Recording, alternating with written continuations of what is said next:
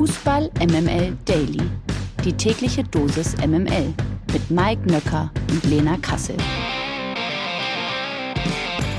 Guten Morgen alle miteinander. Heute ist Mittwoch, der 27. April. Das hier ist Fußball MML Daily, der täglich so. Ich wollte es nur noch einmal sagen. Guten Morgen, Lena Kassel. Guten Morgen, Mike Nöcker, oder soll ich lieber sagen Servus, Grüezi und Hallo? Hm? Willst du damit verraten, dass ich hier gerade in Zürich unterwegs bin? Ja, ich will verraten, dass du in der ähm, Cafeteria Sprüngli äh, geschlafen hast. Habe ich nicht geschlafen übrigens, aber ich bin hier schon tatsächlich in Zürich. Das erste, was ich gemacht habe, ist, dass ich meinen Freund Marcel äh, besucht habe, beziehungsweise äh, quasi im Hotel eingecheckt habe, um, äh, um ihn dann zu äh, besuchen. Und bin gleich äh, erkannt worden und habe gleich hier MML-Fans gehabt, also Fans. Äh, insofern äh, ist, äh, also schon jetzt fühle ich mich zu Hause hier in Zürich.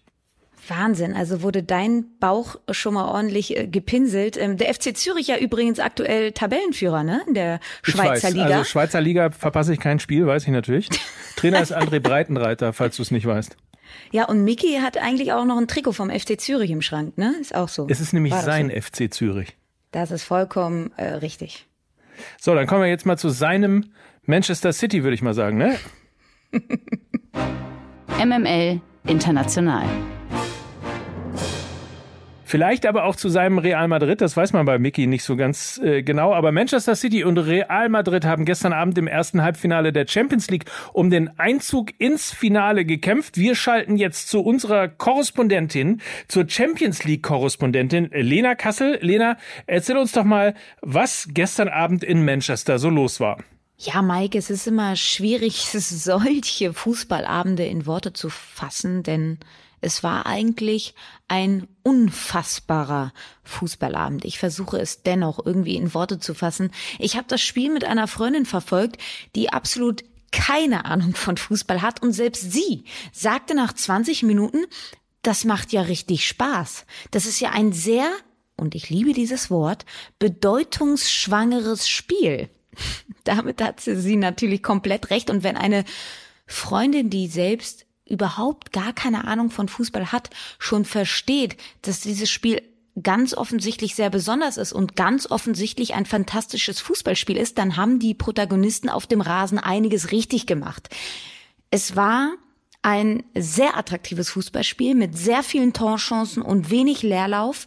Am Ende hieß es 4 zu 3 für Manchester City und es war ein Spiel, was mehr als eines Champions League Halbfinale würdig war. Das hat richtig, richtig Spaß gemacht und es ist in gewisser Weise eine andere Sportart gewesen, was wir alle gestern Abend gesehen haben, wenn wir es mit der Bundesliga teilweise vergleichen. Ein Spiel wie ein Abenteuer mit wahnsinnig viel Tempo und eben der unbändigen Gier, das nächste Tor schießen zu wollen. Natürlich Manchester City mit der kreativeren Idee mit Ball, mit enorm viel Tempo, mit mehr Spielkontrolle, aber eben Real Madrid auch mit dieser Siegermentalität, diese Mannschaft darfst du einfach nie abschreiben. Ein Karim Benzema darfst du nie abschreiben. Er hat am gestrigen Abend wieder zwei Tore geschossen, darunter ein wahnsinniger Elfmeter. Er hatte ja am vergangenen Wochenende zwei Elfmeter gegen Osasuna verschossen und hat dann einfach ja, diese starken Nerven gehabt, diesen Elfmeter in der 81. Minute in Chip Panenka-Style ins Tor zu buxieren. Also kompletter Irrsinn, muss man sagen. Und das war ein Fußballspiel, was noch ein bisschen nachhallen wird. Das definitiv offenes Visier für das Rückspiel. Ja, also ähm, Real Madrid hat sich mit den drei Auswärtstoren natürlich so ein bisschen ähm, auch eine gute Ausgangslage für das Rückspiel in Bernabeu ähm, ja kreiert, so will ich sagen. Man muss auch festhalten, es war das torreichste Champions League Halbfinale der Geschichte. Sieben Tore, das gab es noch nie. Ein Kevin de Bruyne, der beste Weltfußballer, der nie Weltfußballer wurde, stand jetzt auch wieder eine fantastische Partie gemacht und ich freue mich sehr auf nächste Woche. Vielen Dank, Lena. Damit zurück in die angeschlossenen Funkhäuser. Heute Abend trifft der FC Liverpool dann auf den FC Bayern. Äh, Entschuldigung. Heute Abend trifft dann der FC Liverpool. Okay, den konnte ich, Entschuldigung. Ja, ich konnte ihn mir nicht verkneifen. Natürlich treffen sie auf Villarreal. Die Mannschaft von Jürgen Klopp tritt um 21 Uhr im gelben Häckselkessel der Spanier an. Klopp warnte auf der gestrigen Pressekonferenz vor dem FC Villarreal. Die Spanier hatten zuletzt ja sowohl Juventus Turin als auch den FC Bayern aus der Champions League gekegelt. Tja, und Lena, äh, ich meine, wenn du schon Korrespondentin bist, dann musst du jetzt auch unser Orakel sein. Was traust du Villarreal heute Abend zu? Gibt's das nächste kleine Wunder? Okay, ich probiere es mal. Also, ich glaube, es wird extrem darauf ankommen, welches Villarreal wir sehen. Sehen wir das Villarreal aus dem Viertelfinal Hinspiel gegen die Bayern, dann glaube ich zumindest wird es eben gegen dieses aggressive Pressing und die schnellen Umschaltsituationen über Salah, über Manet sehr, sehr schwer werden für Villarreal und sie werden da wirklich ins offene Messer laufen. Sehen wir aber das Villarreal aus dem Rückspiel gegen die Bayern, sprich tief verteidigend, kompakt stehen und mit langen, hohen Bällen agieren, dann, finde ich, könnten sie eine Chance gegen Liverpool haben, weil sie erstens Salah und Mané das Tempo nehmen, dadurch, dass sie tief stehen und zweitens Liverpool immer sehr hoch verteidigt. Also die letzte Kette steht teilweise an der Mittellinie. Das hat übrigens auch Manchester City in der Liga vor ein paar Wochen erkannt und hat immer wieder tiefe, hohe Bälle hinter die Kette der Liverpooler gespielt und war so eben extrem gefährlich. Ich glaube, Taktikfuchs Unai Emery wird es wie im Rückspiel gegen die Bayern angehen, gerade weil das Hinspiel ja heute Abend auch in Liverpool sein wird. Sie müssen ihren eigentlichen Spielstil, also der sehr viel über Ballbesitz kommt und immer wieder die spielerische Lösung gesucht wird, ein Stück weit zurücklassen und eher Bayern Rückspiel-like eklig mit einer tiefen Verteidigungslinie agieren. Und wenn sie heute Abend dieses Hinspiel irgendwie nur knapp verlieren oder sogar ein Unentschieden und selbst wenn es ein 0-0 ist, rausholen, dann kann das im Rückspiel vor heimischer Kulisse in dem Hexenkessel und mit toller Atmosphäre vielleicht was geben. Ein Knaller wird's so oder so, bin ich mir relativ sicher, ist ja das Halbfinale der Champions League. Immer 21 Uhr Anpfiff bei Datsen. Oder wie der Kenner sagt, bei The Zone. Liebe Liga. Lothar Matthäus hat ein großes Anliegen an die Bundesliga. Er will, dass zukünftig auch Ex-Profis im Kölner Keller sitzen und den Video Assistant Referee unterstützen. In seiner Kolumne bei Sky formulierte er das folgendermaßen. Spätestens nach diesem Wochenende steht für mich fest, wir brauchen ehemalige Profifußballer, um den VRR zu unterstützen. Es gab in Leipzig und in München zwei Entscheidungen, die so einfach nicht mehr zu akzeptieren sind. Beim Foul von Pavard an Bellingham sei selbst von der Tribüne aus umgehend klar gewesen, dass der Unparteiische auf Strafstoß entscheiden muss. Matthäus betont zwar, dass er dagegen sei, den Videoschiedsrichter wieder abzuschaffen, unterm Strich sei aber noch Luft nach oben. Ex-Fußballer könnten diese Situation besser bewerten, weil sie selber permanent und jahrelang in diesen Situationen gewesen seien und wissen, wie es aussieht, wenn man fault oder gefault wird, schreibt der ehemalige Bayern-Profi. So, Mike, ich habe meine Meinung dazu, ich würde aber gerne erstmal deine hören. Findest du den Vorschlag von Lothar Matthäus sinnvoll? Also grundsätzlich finde ich erstmal richtig, äh, dass man nicht per se hergeht und den VAR wieder abschaffen will, weil ich auch glaube, dass das Spiel insgesamt gerechter geworden ist. Also dass insgesamt es weniger Fehlentscheidungen gibt, als es früher der Fall gewesen ist. Was ein bisschen ärgerlich ist, ist die Tatsache, dass, glaube ich, nach drei Jahren VAR wir immer noch darüber diskutieren, dass er eben nicht perfekt ist. Ähm, ich erinnere nur an die Handsituation beim 1 zu 1 in Bremen. Das ist jetzt etwas, was mich sozusagen als Fan vom FC St. Pauli direkt betroffen hat und es sich ja auch nachhaltig ausgewirkt hat, weil eben mit diesen zwei Punkten mehr der FC St. Pauli im Aufstiegsrennen jetzt deutlich besser dastehen würde. Eigentlich kann ich den Ball nur zurückgeben, weil du hast selber Fußball gespielt, ich nicht. Es klingt sehr logisch, was Lothar sagt, weil eben manchmal so Bewegungen sind. Ich erinnere mal an die Geschichte, als sich ähm, Axel Witzel in einer sehr harmlos aussehenden Situation äh, die Achillessehne gerissen hat und normalerweise gedacht hat, also ich habe gedacht, der steht auf. Und Lothar hat in der Live-Übertragung bei Sky äh, beim Topspiel gesagt, ach du Scheiße, das war wie bei mir, als ich mir die Achillessehne gerissen habe. Und das spricht schon dafür, also hängt jetzt, weil hat natürlich nichts mit einer Fehlentscheidung oder ähnlichem zu tun, aber es hat natürlich was damit zu tun, dass Spieler durchaus Situationen manchmal besser antizipieren können, als es vielleicht jemand Außenstehendes kann.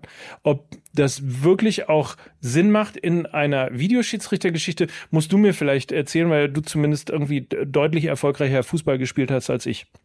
Also ich würde jetzt erstmal ähm, Lothar Matthäus zustimmen, insofern, dass er sagt, dieser VRR, wie er in der Form aktuell in der Bundesliga umgesetzt wird, geht so nicht und muss irgendwie transformiert werden. Was mich aber noch kurz wundert, ist, dass es ja bei der WM 2018 und auch bei der letzten EM im Vergleich zur Bundesliga meiner Meinung nach kaum eklatante Fehler des VAR gab. Ich hatte eher das Gefühl, ah, so schnell und so gut kann das also auch laufen. Da muss man dann natürlich auch mal intensiver die Qualität der Bundesliga-Schiedsrichter hinterfragen. Wie ist die zu bewerten, gerade auch im internationalen Vergleich? Jetzt zu dem Vorschlag mit den Ex-Profis. Habe erstmal einen sehr witzigen Tweet dazu gelesen, der von Jessie mit Y kam und sie twitterte, dass ehemalige Profis auch nach der aktiven Karriere noch eine gute Figur im Fußball abgeben, ist nicht garantiert wie man an Lothar Matthäus, Didi Hamann und Basti Schweinsteiger sehen kann. Hat mir ganz gut gefallen. Ich habe als erstes nicht unbedingt an die Qualität gedacht, sondern eher an die Neutralität der Ex-Profis. Also sie haben ja oftmals Verbindungen zu vielen Vereinen, also Lothar zum Beispiel nach Gladbach,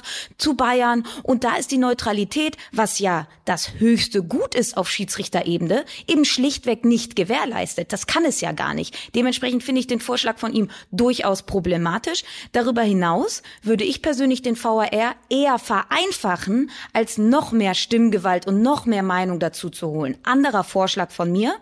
Der VAR kümmert sich nur um die klaren Schwarz-Weiß-Entscheidungen, sprich Abseits und Tore, Ball drin, ja oder nein. Alles andere sollte weiterhin Tatsachenentscheidung vom Schiedsrichter auf dem Platz bleiben und vom Hauptschiedsrichter eben auch entschieden werden. Darüber hinaus fände ich gut, wenn die Vereine jeweils einmal pro Spiel eine Challenge anwenden könnten, um strittige Entscheidungen zu checken, wie es ja auch im American Football der Fall ist. Zieht der Verein die Challenge, guckt sich der Schiri die Szene an und entscheidet dann, bekommt der Verein recht, bleibt die Option bestehen, sonst verfällt sie eben. Und ich glaube, mit diesen Challenges würde eben auch die Verantwortung beim eigenen Team liegen und es gäbe keine willkürliche Nutzung des VAR, wie es eben jetzt der Fall ist in der Bundesliga. Also es kommt gar nicht mehr zu diesem Claim, ja, es muss eine klare Fehlentscheidung vorliegen, dann darf der VAR eingreifen. Ich habe das Gefühl, das wird komplett aus dem Fokus genommen. Ich hab, finde diese willkürliche Nutzung des VAR wirklich problematisch und wenn sie dann eben noch nicht mal mehr zu einem fairen Wettbewerb führt, sondern eher zu einer Verzerrung der Situation, wie es eben am Wochenende der Fall war, wo es ganz klare Situationen waren, die, by the way, auch ein Nicht-Profifußballer hätte so sehen können. Mike, ich glaube, du bist dir ja auch einig, das Foul von Pavard an Bellingham war unstrittig. Also, und da brauchst du nicht in der Regionalliga oder der Bundesliga gespielt zu haben. Also, das sind das meine richtig. Gedanken gewesen. Jetzt habe ich vollen Hals. Das Baby ist schlauer als der Boomer. Wer sich über den Video Assistant sicher gefreut hätte, ist Thomas Helmer. Unsere Freunde vom Podcast Nachholspiel haben mit dem Moderator und Ex-Bayern-Innenverteidiger in ihrer aktuellen Folge über sein Phantomtor gesprochen. Das jährt sich in diesen Tagen zum 28. Mal und man kann sagen, dass Helmer echt noch dran zu knabbern hat, vor allem wegen der Anfeindungen, die es hinterher gegeben hat. Bei Hans, Mario und Olli schildert er die Situation noch einmal aus seiner Sicht. Ich wusste doch ein paar Sekunden oder 30 Sekunden gar nicht, was los ist. Ich wusste nicht, war der Ball hinter der Linie. Zwei meiner Mitspieler kamen, mich, äh, kamen auf mich zu so, ähm, und haben gejubelt und ich so, hä? Ich wusste wirklich, ich war, wie sagt man heute, lost, würde man sagen. Mhm. Sagt man das so in der Jugend? Das wissen wir leider auch nicht. alle, alle Mitte 30, wollte, ja. Ich, ich, wollte es so deutlich sagen. Nein, es war, ich, ich wusste wirklich nicht, was ich machen sollte. Ich, ich war wirklich im Moment ja, länger wahrscheinlich als das 30 Sekunden, wusste ich einfach nicht, ähm, was zu tun ist. Und das war schon, das war schon zu viel, die 30 Sekunden oder die Minute. Ja, ja dann ging es weiter. Und dann habe ich in der Halbzeit gesehen, das weiß ich noch damals, ähm, wenn ich wenn mich in der, in der Halbzeit schon eine Katastrophe und ja, geht gar nicht und war natürlich kein Tor und so weiter. Aber da war es zu spät. Viel zu spät. Man merkt also, das beschäftigt Thomas Helmer auch 28 Jahre danach immer noch. Aber wir können euch verraten, dass es hinten raus beim Gespräch auch noch ein bisschen was zu lachen gab. Wieder mal eine sehr interessante Nachholspielfolge. Hört mal rein. Den Podcast findet ihr überall da, wo ihr uns sonst auch findet. Verlierer des Tages. Und das ist die italienische Nationalmannschaft, vielleicht aber auch der gesamte Fußball, denn Giorgio Chiellini hat angekündigt, seine Karriere bei der Squadra Azzurra im Sommer zu beenden. Das Länderspiel gegen Argentinien im Juni in London wird das letzte Spiel im Dress der italienischen Nationalmannschaft für den Innenverteidiger sein. Ich dachte, ich weiß nicht, wie es dir geht, aber ich dachte, der hört nie auf. da hast du recht. Ja, und eigentlich unser Fußballherz sagt natürlich auch so ein Spieler darf eigentlich nicht aufhören. Und das war auch mein erster Gedanke. Und dann habe ich aber gedacht, so ganz ehrlich, zum Glück muss er sich diese Drecks-WM in Katar nicht noch als letzte WM in die Karriere schreiben lassen.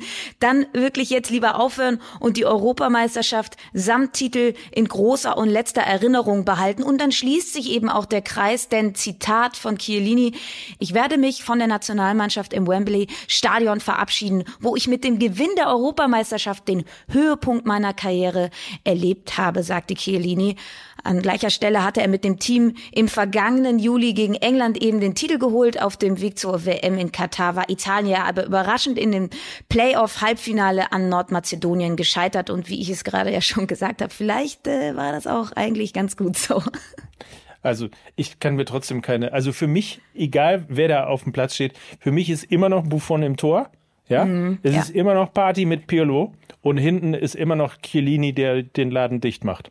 Ja, und halt auch immer Chiellini zusammen mit Bonucci. Oh, also ja. die, die beiden bei der Nationalhymne zu beobachten, war ja immer schon so ein ganz eigener Kinofilm, bevor das Spiel überhaupt losging. Also wenn ich italienische Amore beschreiben müsste, dann wären es Chiellini und Bonucci im Trikot der italienischen Nationalmannschaft. Ob man Chiellini demnächst beim Sanremo Festival vielleicht sehen wird, weiß man nicht. Und ob er seine Vereinskarriere in der kommenden Saison fort fortsetzen wird, ist auch noch offen. Chiellini spielt seit 2005 ununterbrochen für Juventus Turin und sein Vertrag läuft noch bis 2023. Was macht eigentlich ja, was macht eigentlich Michael Ballack? Der langjährige Fußballnation. Ja, das ist eine sehr gute Frage. Die haben wir uns nämlich jetzt gestellt und wir haben eine Antwort darauf. Denn der langjährige Fußballnationalspieler ist seit seinem Karriereende auch als Unternehmer aktiv und präsentierte am Montagabend in einer neuen Folge Die Höhle der Löwen einen neuen Pflanzendünger im TV. Zusammen mit seinem Freund Bernhard Unger und dem Agrarwissenschaftler Dr. Thomas Hüster hatte Ballack das Produkt Lucky Plant entwickelt, ein veganes und Chemikalien glutenfreies Düngemittel. Die drei bezeichneten es als Energy Drink für Pflanzen. Und Mike Energy Drink ist dann auch das richtige Stichwort, denn es ist ja noch zu einer weiteren Kuriosität gekommen, will ich sagen. Um zu verweisen, dass das Produkt tatsächlich die Angaben erfüllt, tranken Ballack und seine beiden Partner einen Schluck. Irgendwann merkte ich auf den Fußballplätzen, dass einer meiner Söhne allergische Hautreizungen bekam. Danach beschäftigte ich mich intensiv mit den Düngemitteln, die auf solchen Rasen eingesetzt werden. Und äh, bei den Investoren kam das Ganze so gut an. Äh, sie machten bei Lucky Plant tatsächlich ebenfalls erstens einen Geschmackstest und für 20 Prozent des Unternehmens forderten Ballack und Co. 100.000 Euro. Mehrere Angebote gingen ein und der Zuschlag, der ging dann am Ende an Ralf Dümmel. Und eigentlich wäre das auch was für Lothar Matthäus, oder? Dann könnte er vielleicht dann doch noch Greenkeeper beim FC Bayern werden.